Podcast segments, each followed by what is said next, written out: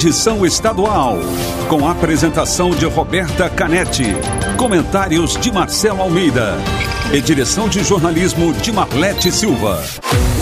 T-News. Oferecimento Farmácias Nissei. Compre e retire. Farmácias Nissei. Acesse farmáciasnissei.com.br. Nissei. Mais perto, mais que farmácia.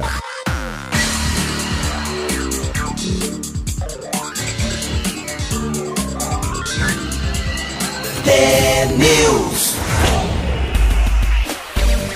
Sete horas, um minuto. Um ótimo dia para você que está sintonizado na Rádio T, a maior rede de rádios do Paraná. Você acompanha agora as principais notícias do dia, participa com a gente da programação pelo WhatsApp 41992770063. A gente também está nas redes sociais, no Facebook, no Instagram, é o T-News no ar. O T-News desta quarta-feira, 16 de dezembro de 2020, começa já.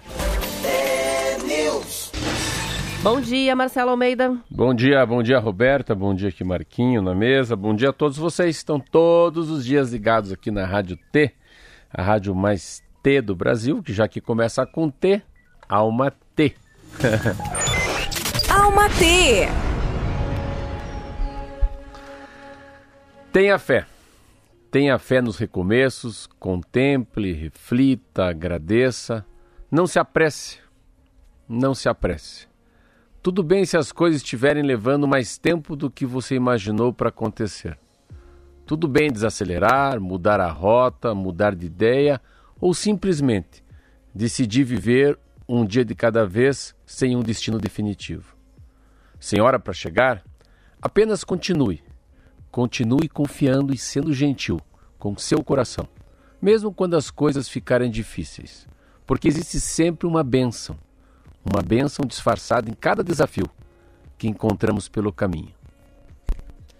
São 7 horas e 2 minutos. Ótima mensagem para a gente começar o dia. A gente também tem participações já com algumas mensagens enviadas pelos ouvintes, mesmo antes de começar o programa. O pessoal já conectando aí o rádio. Tem o Moreira que diz: o caráter de um homem faz o seu destino. E assim que ele começa Oh, o dia, ele manda bom parabéns. dia. Roberta, Marcela e Calopsita. Um abraço para ele. Luiz Rossi de Guarapuava, bom dia. Depois de amanhã já é sexta, ou seja, a semana está acabando. Como é que se chama esse? O meio copo cheio, o otimista. a Vilma de Campo Mourão também presente. Cailton Cascavel mandou fotos aqui de um grafite bem bonito da cidade que ele registrou, presente também, e vários outros que a gente vai registrando ao longo da programação. Começamos falando sobre previsões para o ano que vem é, e a volta às aulas. O governo do estado anunciou, Marcelo, que o ano letivo de 2021 na rede estadual de ensino vai começar no dia 18 de fevereiro e vai ter um formato híbrido. Quer dizer isso? Parte dos alunos vai assistir às aulas nas escolas, presencialmente, enquanto o restante acompanha a mesma aula em casa de maneira remota. A intenção é que haja um revezamento semanal entre os alunos.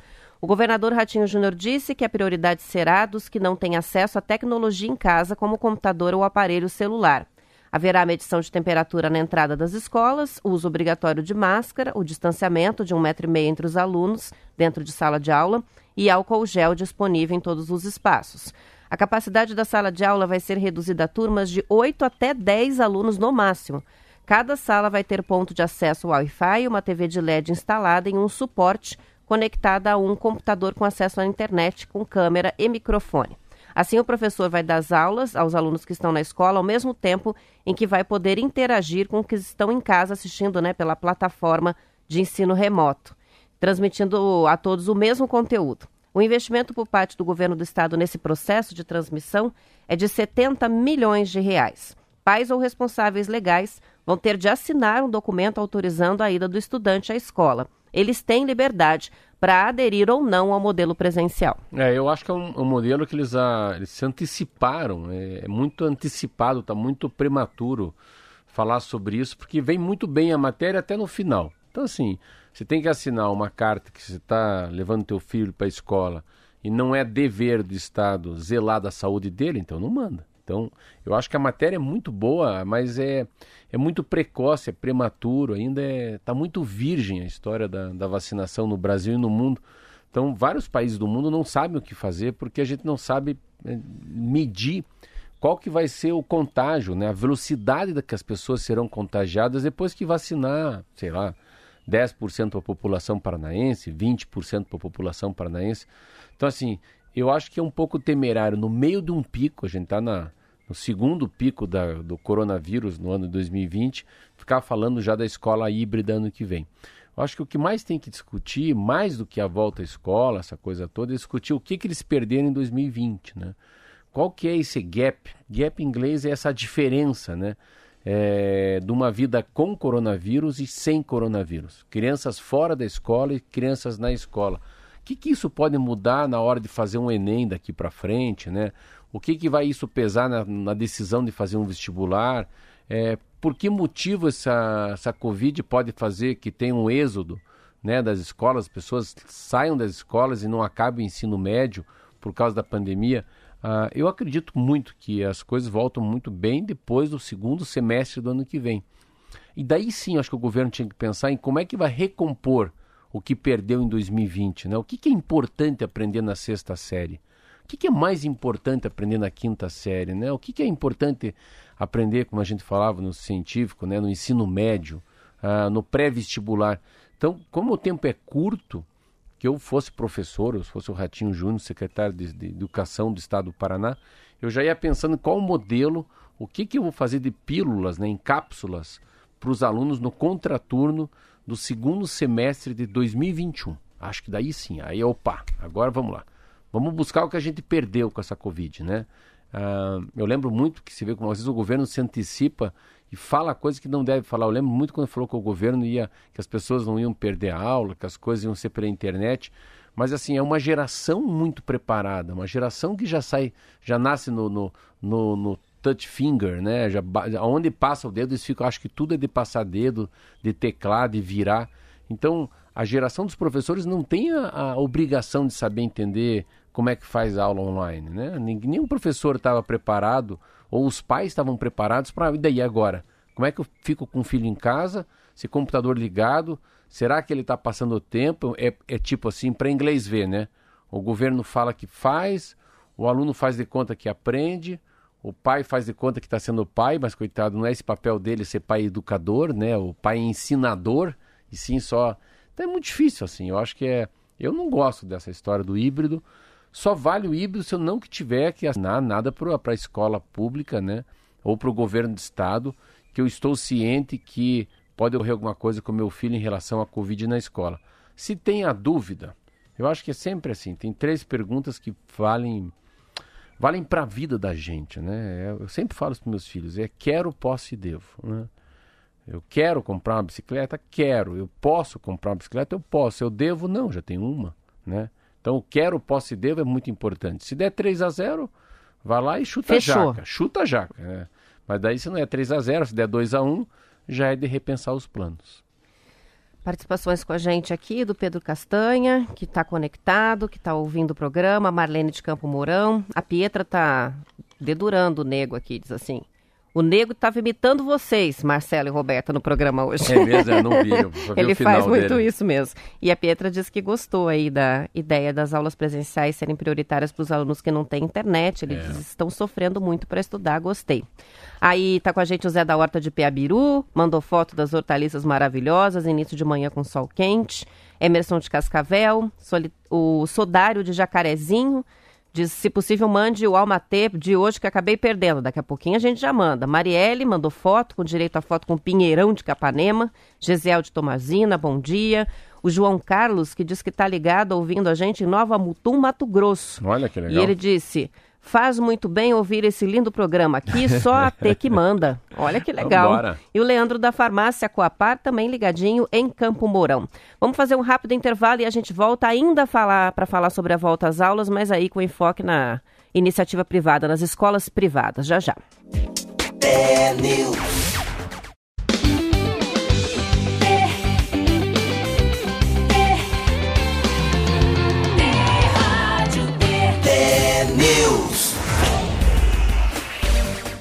São 7 horas e 14 minutos. Voltando a falar sobre o assunto do retorno da volta às aulas, né, e o ano letivo de 2021.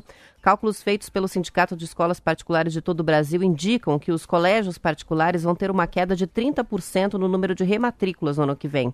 São estudantes que foram transferidos ao longo do ano para as escolas públicas ou que vão ser transferidos agora, na hora de fazer a rematrícula. Segundo o doutor em Educação e diretor acadêmico do Instituto de Tecnologia em Educação, o Ismael Rocha, que está acontecendo é que as famílias perderam renda e, ao mesmo tempo, estão vendo que muitas escolas particulares não estão entregando uma educação adequada. Segundo ele, o ensino à distância precisa de didática específica e as escolas estão com dificuldades para ajustar a forma de trabalhar. O resultado disso é que muitos alunos de escolas particulares estão perdendo interesse pelas aulas e são apoiados pelos pais que agora, por causa da pandemia, acompanham mais de perto a situação. O especialista disse, Marcelo, algo parecido com o que você falou agora há pouco, né? A grande maioria dos professores apenas liga a câmera e, deu, e dá aulas expositivas, da mesma forma que seria o ensino presencial, só que de forma remota isso não funciona. Ele explica ainda que, embora os alunos sejam nativos digitais, esses que já nascem virando a tela de, com o touch, né, com o dedo, os professores não são, né? E por isso desconhecem a abordagem correta para o uso das tecnologias como um recurso pedagógico. É, o que vai voltar, essa matéria é muito, muito interessante. Primeiro que eu acho que a primeira vez que eu, particularmente, eu, eu eu ajudo hoje três pessoas a pagarem escola. Eu, amigos meus, amigas minhas, que eu, eu nunca tinha, acho que, pagado educação para alguém, assim. E eu, eu vejo que pessoas muito íntimas minhas pediram uma ajuda, senão teriam que parar de estudar os filhos nas escolas particulares. A outra coisa que eu percebo também é que vai voltar muito aquela história do schooling, que é a volta à escola na aula, é, é não levar os filhos para a escola. Tinha uma discussão do Bolsonaro na campanha que era isso, de dar o direito às pessoas não irem para a escola. Então não vão para o ensino fundamental, médio, e os pais, professores particulares ensinam que é uma maneira de educar os filhos para as castas mais ricas, né? para as pessoas mais ricas. Não, não leva para a escola e vai ter uma educação quase particular em casa, que também é uma tendência no mundo. Eu lembro na época do Bolsonaro, ele foi muito criticado por falar isso, que é uma visão mais do, do filósofo, braço direito dele, Olavo de Carvalho. Em relação à saída, é, eu acho que eu, eu, não, eu tenho uma dificuldade de culpar os professores ou culpar a escola que não está entregando, porque assim, como não está entregando, o aluno também não está entendendo. É difícil, assim, uma, é, uma, é uma catástrofe, né? uma pandemia. É algo que não estava no radar do mundo, né? Então, uma pandemia não... Ninguém imaginava, nem nenhum imaginava que a gente ia parar o mundo pelo menos por 10 meses. E, a, e o, que a, o que sofre mesmo, mesmo, o que sofre são duas, duas áreas, a economia né, e a educação, que a gente não sabe o que fazer. Então eu que mexo com comércio, assim, eu, eu levei uma sorte, porque eu fui para o comércio de rua, acabei criando uma padaria que fica que você não pode entrar para dentro, acabei abrindo um café que você não pode pagar em dinheiro. Parece meio endoidecido isso. Pô, não pode pagar dinheiro? Não, não aceito dinheiro. Parece até uma. Você tem um preconceito ao dinheiro, né? Não tem uma cadeirinha para sentar? Não, fica em pé. Como fica em pé? É em pé mesmo, pé, vai, vai, vai andando e comendo. Vai e... tomando o seu rumo. É, vai, to... pega teu caminho para a roça. E agora vai, você vai lá na pretinaria, no, no café, tem 30 pessoas, 40 em pé esperando o café. E ao lado tem uma confeitaria cheia de cadeira vazia. Mas isso, isso é uma sorte, isso não é, nem sabia que é essa tendência. Então, quando a gente fala do estudo, é óbvio, pega assim, eu faço inglês à distância. A minha turma começou com 10, nós terminamos em 5.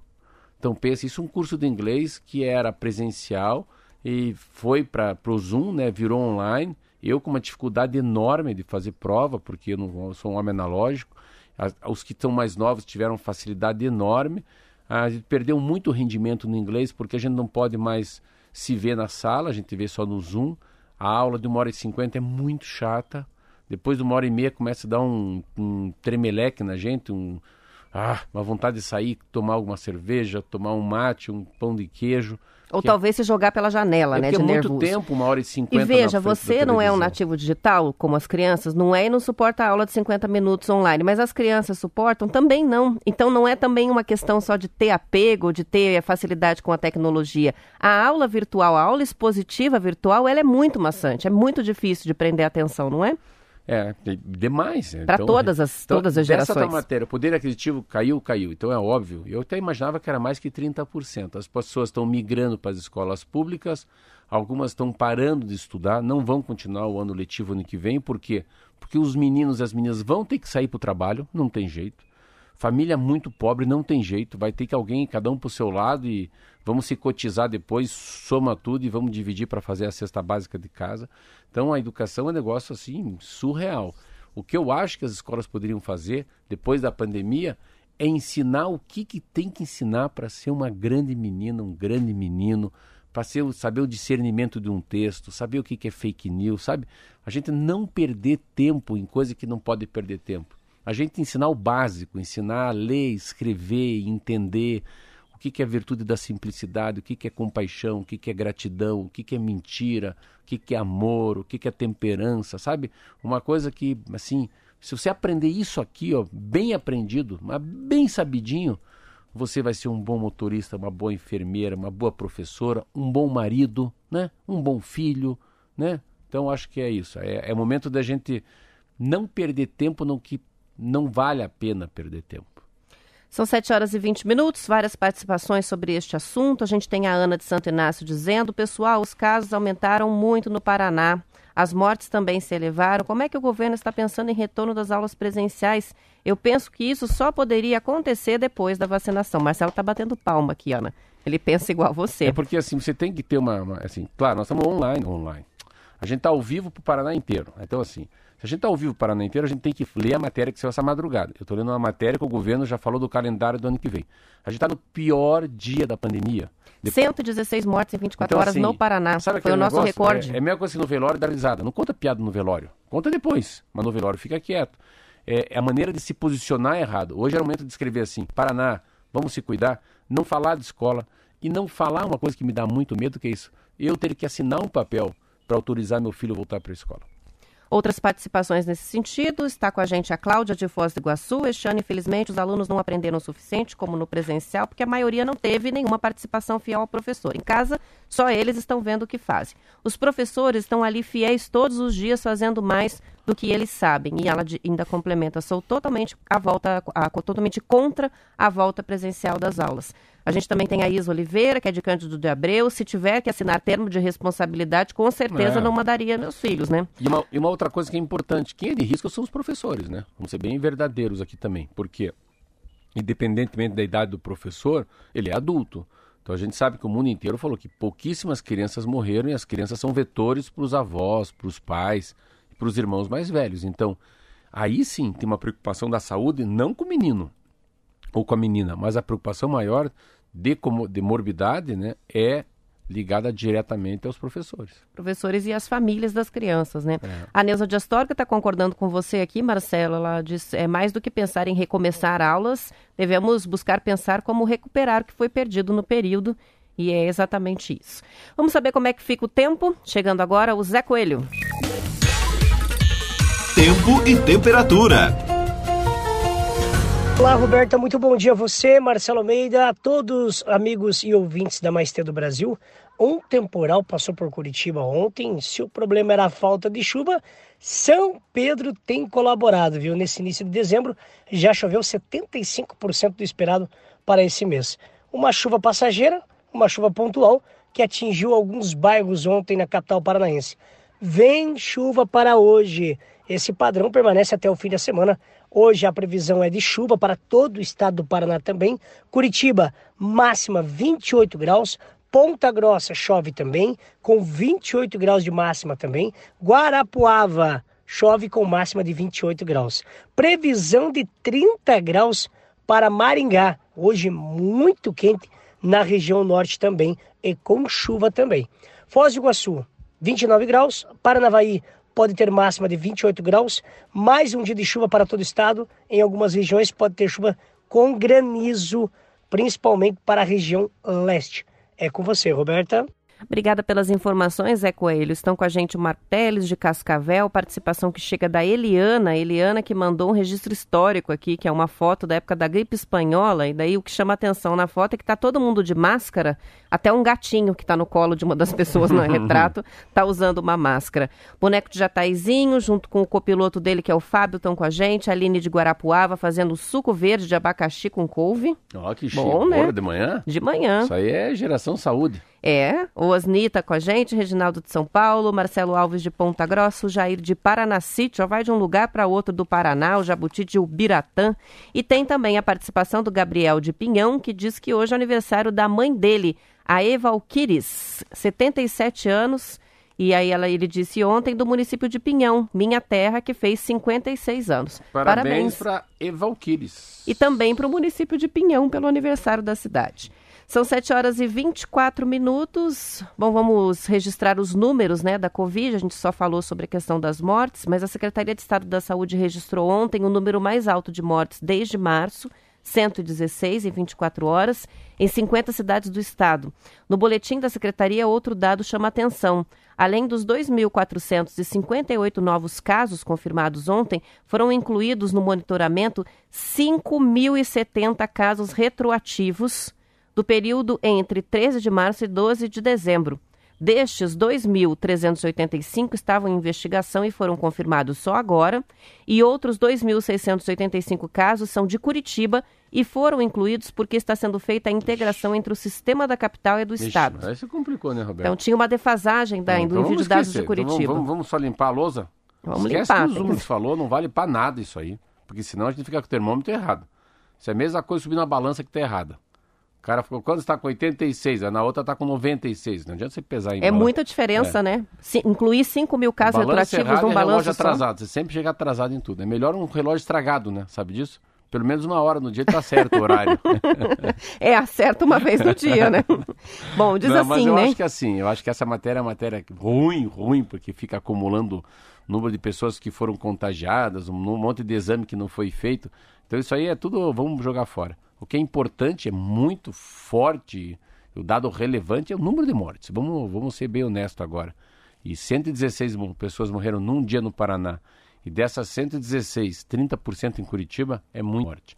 E eu tô, eu tô aqui querendo, não querendo, mas que eu acho que pode ser que conforme vai, o litoral catarinense pode ser fechado para os paranaenses e pode ser que o governo tenha que fazer uma campanha muito forte, infelizmente, né, para as pessoas não virem para o litoral paranaense nesse ano. A gente não pode esquecer que o litoral no- nessa nesse nesse tempo aí de Natal, Réveillon e começo de janeiro chega a, a aceitar, receber mais de um milhão de paranaenses da capital e do interior do estado. 7 horas 27 minutos, só complementando, no Brasil, no o Ministério da Saúde divulgou 915 mortes causadas pela Covid em 24 horas, 44.849 oi- nove novos casos. Nos últimos três meses, o número diário de óbitos está ficando, estava ficando abaixo de 900. Então, passou nessas últimas 24 horas para 915. A gente aumenta com isso aí no comparativo com as últimas semanas. Deixa eu contar uma novidade para você. Oba, é Vocês- novidade boa ou ruim? Ah, vocês vão ficar com inveja. Ah. Eu tava com um monte de milha lá para vencer, história de voos, de voo para fora do país. Eu vou a primeira viagem que eu vou fazer depois dessa de- do bichinho da pandemia, eu vou até Londres, vou fazer um programa de Londres com um ouvinte nosso, que é o Pedro, é o, ah, é o Preto de Londres, que todo dia está nos ouvindo aqui. E como tem também o Euclides lá nos ouvindo lá em, em, em Zurique, então a primeira viagem internacional minha é para Londres e vou fazer o programa com você lá de Londres, eu e o Preto. Você lá e eu e cá. você aqui no estúdio de Curitiba. Legal, quando é que vai ser isso? Eu comprei a passagem para abril de 2021. Ah, muito legal, então. Vai ser um programa bem diferente, né? É, legal. 7 horas e 28 minutos para a gente complementar, falar rapidamente sobre a vacina. Hoje a gente falou bastante de Covid, nos últimos dias falamos menos, né? Mas está todo mundo muito curioso com relação à vacina russa, que tem a parceria aqui com o governo do Paraná, para o desenvolvimento da Sputnik V. Mas isso pode não sair do papel. Em relatório elaborado pelos deputados estaduais que são membros da Frente Parlamentar do Coronavírus, consta que houve uma revisão da estratégia dos russos que formalizaram a parceria com uma indústria farmacêutica privada brasileira, o que paralisou as tratativas com o Tecpar aqui no Paraná. Em nota, o Instituto Tecpar afirma que o governo do estado definiu como estratégia para iniciar os procedimentos da fase 3 dos estudos clínicos da Sputnik V no Brasil a finalização da terceira fase de testes lá na Rússia. o cenário encontrado pelos deputados mostra uma situação bem mais complexa. É um documento que é coordenado pelo deputado Michele Caputo, que afirma que após reunião e visita ao Tecpar em novembro, foi informado que o fundo russo está avaliando qual a função de cada parceiro e o governo do estado vai avaliar se será pertinente a continuidade da parceria, ou seja, não tem nada certo com relação à vacina russa. Havia uma dúvida muito grande, eu fiquei com muita dúvida, que o mundo inteiro estava desconfiado da, Sputnik V e muito mais do Putin. Não deu outra, hein? Foi você já ser gravado esse programa? Tá gravado. Eu falei, olha, vai dar ruim fazer coisa com esses russos. Então, eles que a Rússia, eu não sabia, que é um país muito corrupto. A Rússia é um país que tem muita, muita corrupção. Então não deu certo, mas tem aí a. É, não é tem... nem deu certo, nem deu errado. Não, né? mas tinha uma esperança que desse certo para Paranaense sair na frente. Então a gente vai de chinesa, de americana, vai de inglesa, mas de algum jeito a gente vai se vacinado. Vai ter que correr atrás aí com um plano de estadual mais robusto, de vacinação mais robusto. A reportagem, só para dar o crédito, é da Folha de Londrina. São 7 horas e 30 minutos, vamos encerrando o TNews estadual por aqui e depois do intervalo você acompanha as notícias da sua região. Uma ótima quarta-feira para todo mundo e até amanhã às 7. Até amanhã às 7.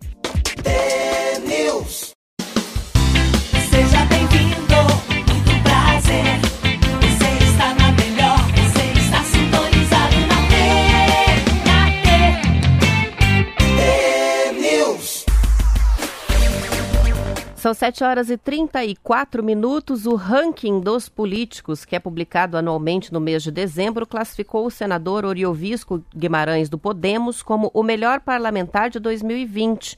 A entrega do prêmio foi ontem no gabinete do senador em Brasília. O portal Ranking dos Políticos avalia senadores e deputados federais, classificando todos eles é, do melhor para o pior. A organização atua de forma independente, não tem ligação com os partidos políticos ou com grupos de interesse. A pontuação dos políticos é definida de acordo com dados obtidos sobre gastos, assiduidade, fidelidade partidária e processos judiciais, vindas de fontes oficiais, como sites governamentais e principais veículos de comunicação. As votações mais expressivas também são pontuadas de acordo com a qualidade legislativa.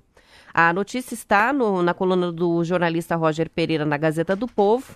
E daí fui lá acessar o ranking, Marcelo. Entre os 20 parlamentares mais bem colocados do país, não há nenhum outro paranaense.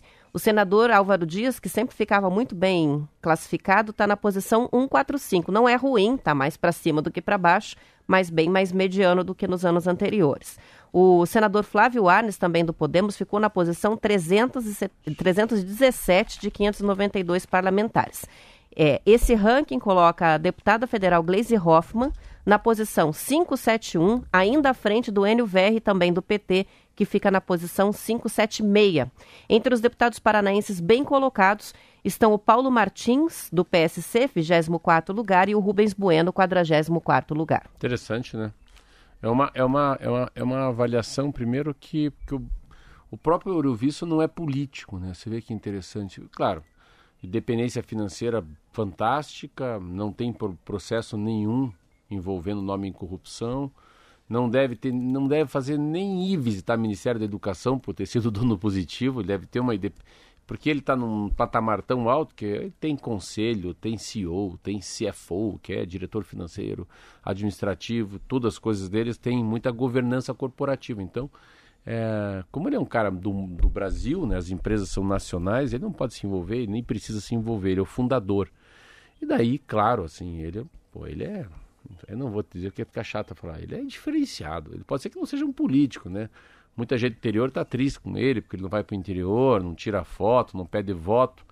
Mas assim, mas ele é um cara belíssimo, assim, como senador da República, em relação à fidalguia, à educação, ao não esquema de corrupção, é muito grande. Então, se avaliar por esse lado, a assiduidade, né, a presença, não ter processo, uh, os encaminhamentos que ele faz, ele é muito direto, ele vai, vai na goela dos caras, eu vi ontem um pronunciamento dele para dizendo que, que acha ridículo o Davi Alcolumbre e, e o Rodrigo Maia tentei, tentarem mudar a Constituição para se reeleger. Então. E depois têm... o Rodrigo Maia vem dizer que nunca quis se reeleger. Nem, nem pediu. Nem pensou é, nisso. Não, não, foi com a mão dele que pediu lá a autorização. É. Então, bem legal. Assim, e é interessante, a, né, se pega como a, a vida pública é, uma, é cíclico, né? É uma bola mesmo, é redonda as coisas, né? Você vê quem foi a Glaze Hoffman uns oito anos atrás? Bah! A Glaze Hoffman era chefe da Casa Civil, era a mulher mais top 5, top 10 da República Nacional. Pense, umas mulheres que mais mandavam no país. Ela estava ali entre os cinco mais pessoas mais importantes do país. E hoje é deputada federal e está no número de 500 alguma coisa. no Congresso. 517 está lá pro final. É, porque daí os caras vão em processo, né? É Eu acho interessante, mas é difícil. São critérios assim. Alguns critérios são objetivos, mas outros são subjetivos. É, eu- A qualidade legislativa, eu imagino que, este- que tem a ver com a aprovação ou não das propostas apresentadas, né? Imagino é que sim, senão não faz também. sentido, É, né? Mas se é do PT é mais difícil nesse momento, né? Ainda mais tem uma, um parlamento muito mais de direita, ligado ao Bolsonaro. E é engraçado o negócio da justiça também. Às vezes é, é muito comum as pessoas terem problema na justiça porque foi prefeito. O, Gustavo Fruto pode ter alguma coisa na justiça que não é ele que fez, que a prefeitura perdeu um dado, aí o Tribunal de Contas aprova a conta de um cara igual o Gustavo Fruto, que é um cara limpo, e com restrição. O cara não tem nada a ver com isso, é uma pasta de uma secretaria que acabou deixando lá um, um rabichó para fora, né? Que não é corrupção, pode ser falta de entendimento ou um atraso na entrega. Daí fica lá o cara com processo nas costas. 7 horas e 39 minutos. A gente recebeu já faz um tempo aqui a mensagem da Ângela, que mora no bairro Portão, perguntando se a gente tem alguma informação sobre a questão da contaminação da água.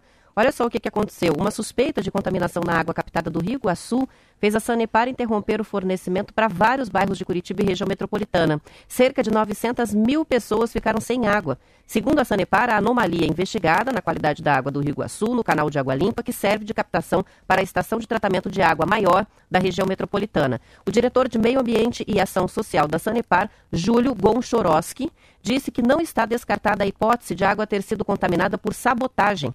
A empresa iniciou o protocolo de atendimento a emergências ambientais com a ajuda do Instituto Água e Terra, o IAT, para a identificação da fonte de contágio. Como a suspensão do fornecimento, a Sanepar impediu que houvesse queda na qualidade da água distribuída.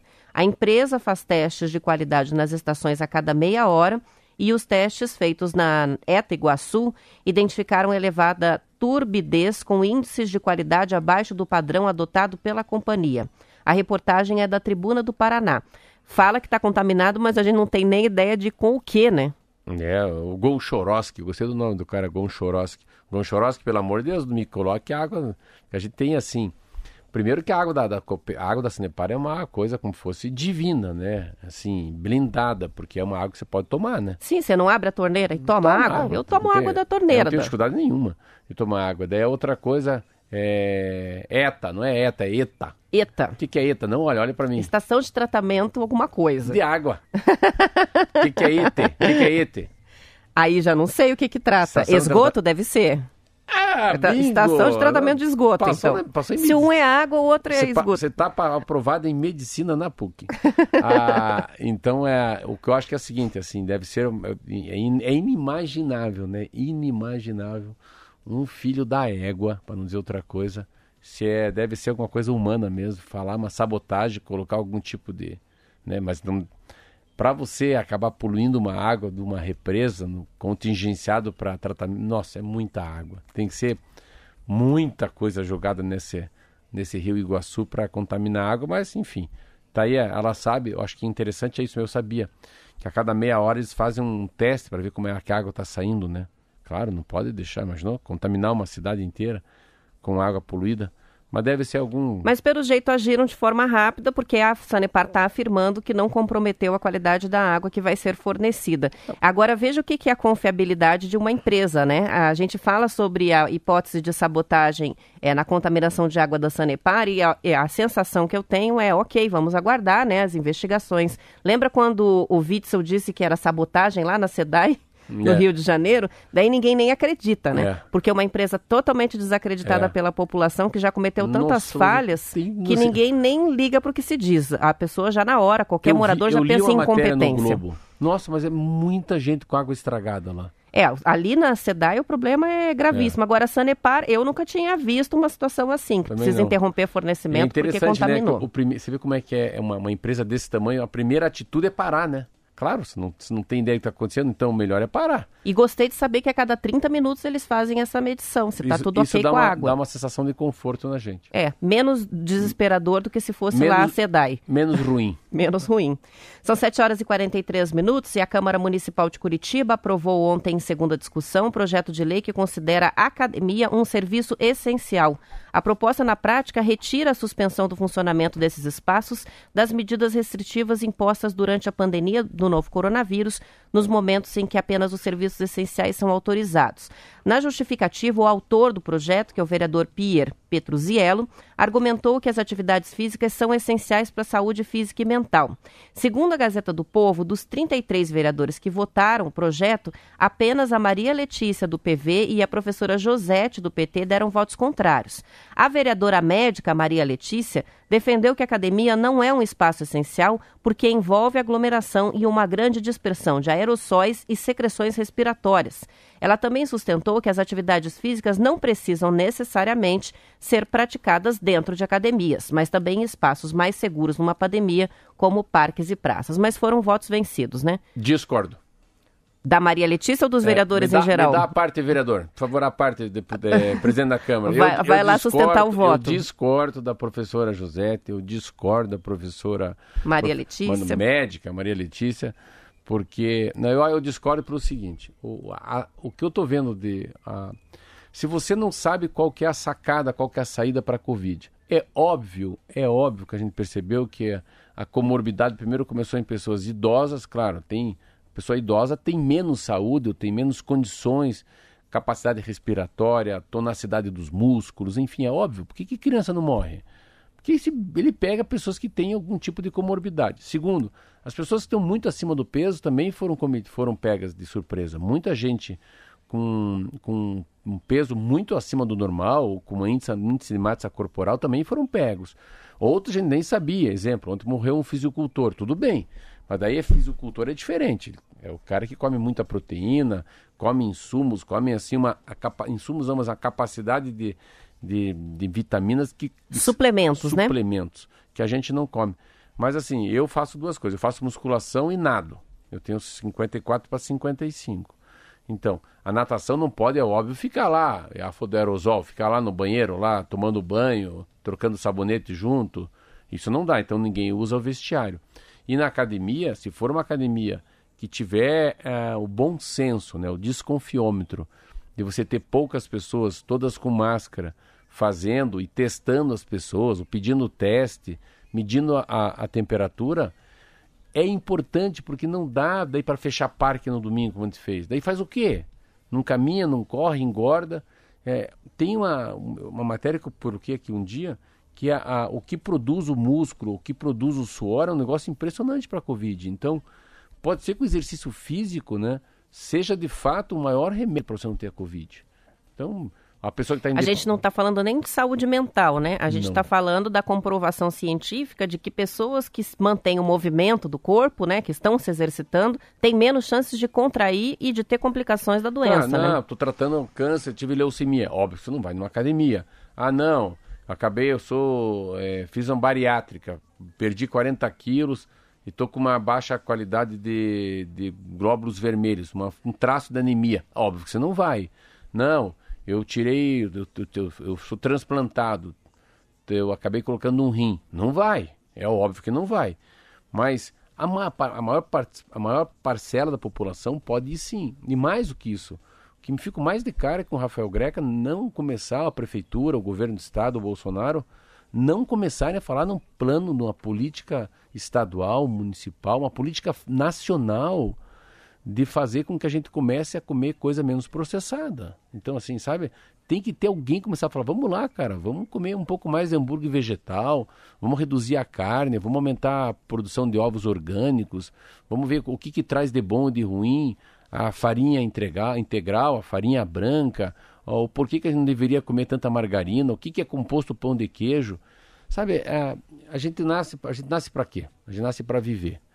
O que, é importante na vida? A gente ter uma longevidade, viver mais com saúde e não viver menos com muita doença. Então, eu, eu fico em, por, por que ter, eh, por que não pensar um pouco nessa preservação da saúde das pessoas, né? Você vai assim, ver campanha nos bairros mais periféricos. Cara, ninguém cuida de ninguém, ninguém explica para as pessoas. Então, o que, que tem atrás, né, de uma bolacha, de uma Coca-Cola, de um hambúrguer, de um ketchup, de uma mostarda? Porra. Sabe, se a gente fosse mais decente, assim, isso. O que isso faz com a sua saúde, né? Com o É seu isso, organismo. Isso depende de uma, uma conversa mais franca da sociedade, da sociedade né, com a população, que eu acho muito chato. Então, parabéns, eu acho que não, não dá, não é o momento de fechar as academias. Claro, não vai ter como sem máscara, sem álcool gel e usando o banheiro, daí é muito bonitinho, né? Aí é óbvio que não pode. Não, tem que, eu acho que uma orientação geral e muito bem detalhada do que efetivamente previne e funciona, né? Então, assim, terminou de usar o colchonete, já isola aquele colchonete, tem que ser higienizado, ficar 48 horas numa outra, num outro recinto para as pessoas não terem contato, enfim, criar protocolos que aumentem a de pessoas segurança. que não vão, pessoas que não vão há 30 anos na academia, vão começar regime, não vão na academia. A academia é muito difícil fazer. E a pessoa que está muito acima do peso, acho que ela fica um pouco envergonhada quando ela vai na academia e vê todo mundo correndo bem. Então a academia não é um lugar tão democrático como praia. São 7 horas, 49 minutos, é hora do intervalo.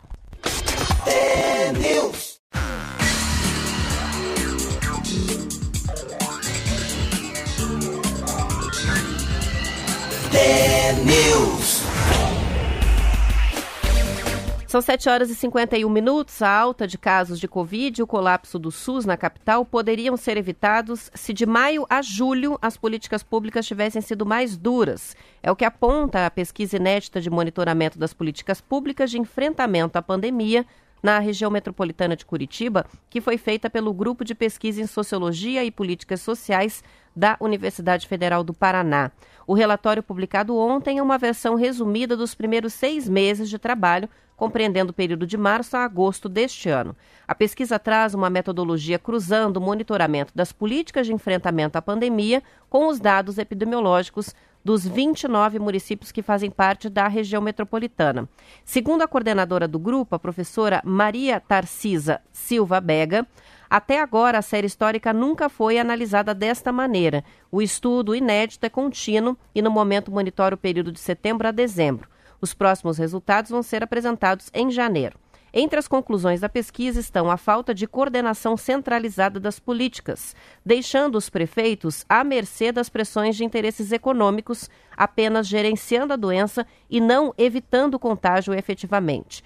A linha do tempo das políticas públicas na pandemia mostrou a dinâmica de avanço da Covid na Grande Curitiba e ficou claro que, em vez de procurar evitar o vírus e a circulação do vírus e infecção das pessoas, as autoridades em geral optaram por manter o contágio sob níveis considerados toleráveis, ou seja, deixar as pessoas pegarem a Covid e ir monitorando quantas. E a explicação para o SUS, o Sistema Único de Saúde, ter dado conta até agora de atender as emergências está na capacidade do SUS de ampliar rapidamente o atendimento aos pacientes graves. Ah, essa, a, a pesquisa, assim, ela, ela vale, mas assim, cada um, cada um no seu pedaço, né? Ela não, ela- essa pessoa que faz a pesquisa nem pensa em geração de emprego, né? Mas não tem ideia o que que é ter uma... Pega aí, uma padaria que tem 83 funcionários. Daí, fecha? Fecha. Faz o quê? Manda embora? Tá, então vou mandar embora 83 funcionários. Eu tenho dinheiro para mandar embora. Quantas pessoas cada uma representa em casa? Quatro. 4 vezes 83 dá quanto? 340. Então, 340 pessoas vão ficar sem comer, sem trabalho, porque eu faço, sabe uma coisa? Ninguém mais vai andar.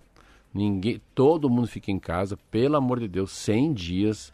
Se todo mundo pensar assim, é, é muito difícil você querer, ah, é muito difícil. Eu acho que a economia parou muito. Eu acho que, eu, eu acho que, eu acho que a região metropolitana parou demais até. Então é engraçado você, se- será que se parasse mais ainda, você não teria as mil mortos hoje? É muito, esses dados são empíricos, é, é muito, é muito é intouchable esses números. É. Essa pesquisa vale muito para a próxima pandemia. Isso que eu acho. Você tem um termômetro, aí sim. Aí você fala, olha aqui, ó, olha quanto que a região metropolitana continua andando. Olha o replique em dezembro. O que efetivamente fez diferença, o que, Isso. que fez cair os É, eu- números, eu acho em quanto não- tempo, Eu né? acho que não pode ser uma crítica, porque ah, e também é um ano eleitoral, isso que eu precisava colocar. E não adianta, é um ano eleitoral. Conforme o cara mediu errado, o cara perdeu a eleição. Então tem um calendário eleitoral, infelizmente, ele tem que pensar na eleição. E para pensar na eleição, ele teve que medir pela saúde o que ele fazia. Então é muito difícil, mas é legal saber que tem dados.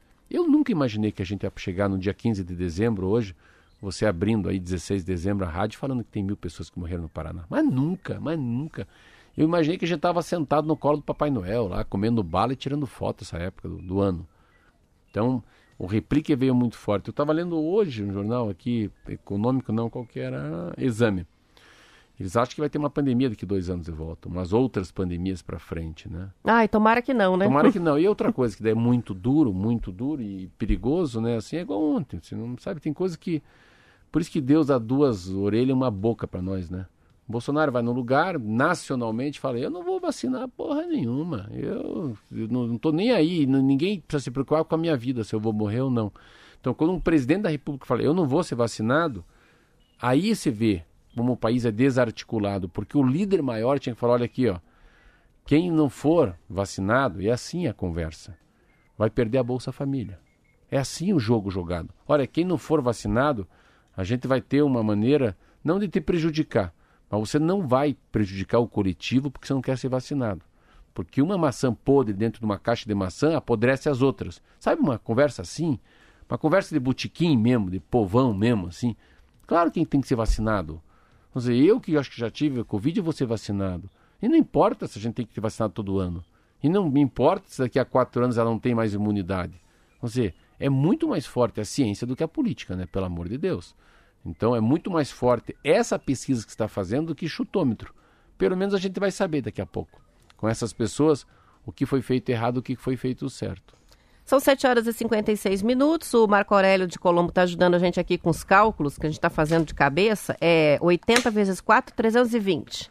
É. Você falou 340, passou não, perto. Não, que eu falei. É... Não, não foi falei, isso? Não, eu falei 83. Ah, 83, então você deu uma aproximada para em torno de 4 340. 12. 320? É. 332, pronto. 332, agora tá certo. É, uma participação que chegou agora há pouco é final de. Final, só vi o final de telefone, não o nome da pessoa, mas colocando uma, uma opinião interessante, porque a gente falou sobre a prática de exercícios físicos e como comprovadamente isso ajuda não contaminar, mas falou, e os jogadores de futebol? Aí complica, porque eles têm surtos dentro da, dos clubes, né? Isso que aconteceu. Um foi passando por outro pela proximidade, mesmo no ambiente de vestiário, dentro de campo. Então é como, se dizer, uma pessoa mesmo praticando exercício e tendo uma imunidade maior, ficam todos colados, um pega, passa para os outros. Mas, né? vamos, mas, só que tem uma coisa interessante também. É o Everson que fez essa participação. É, mas tem uma coisa interessante. Então tá bom, vamos pegar um time de pessoas que. um time de futebol que não treina, que não faz exercício físico, que não faz musculação e não corre no campo. E um time de futebol que foi todo contaminado. Quem que volta a jogar bola antes? O time que, que, que treinava. Então, a Covid no atleta, igual aos atletas do Curitiba de São Paulo, é uma Covid que a gente sente que é assintomática, primeiro. Segundo, que dali a 15 dias o cara está no banco de reserva. É, eles só sabem que estão com Covid porque são testados a cada partida, né? Então, eu acho que a gente poderia pegar os atletas no mundo que pegaram Covid e como é que se saíram dessa. Ah, eu tenho tanta certeza que a convicção que faz uma diferença assim, futebol você acabou de dizer. Quanta gente teve Covid no Curitiba já está jogando de volta e não foram hospitalizados, e não foram entubados, não precisaram de oxigênio. Então, eu acho que é melhor fazer exercício do que não fazer.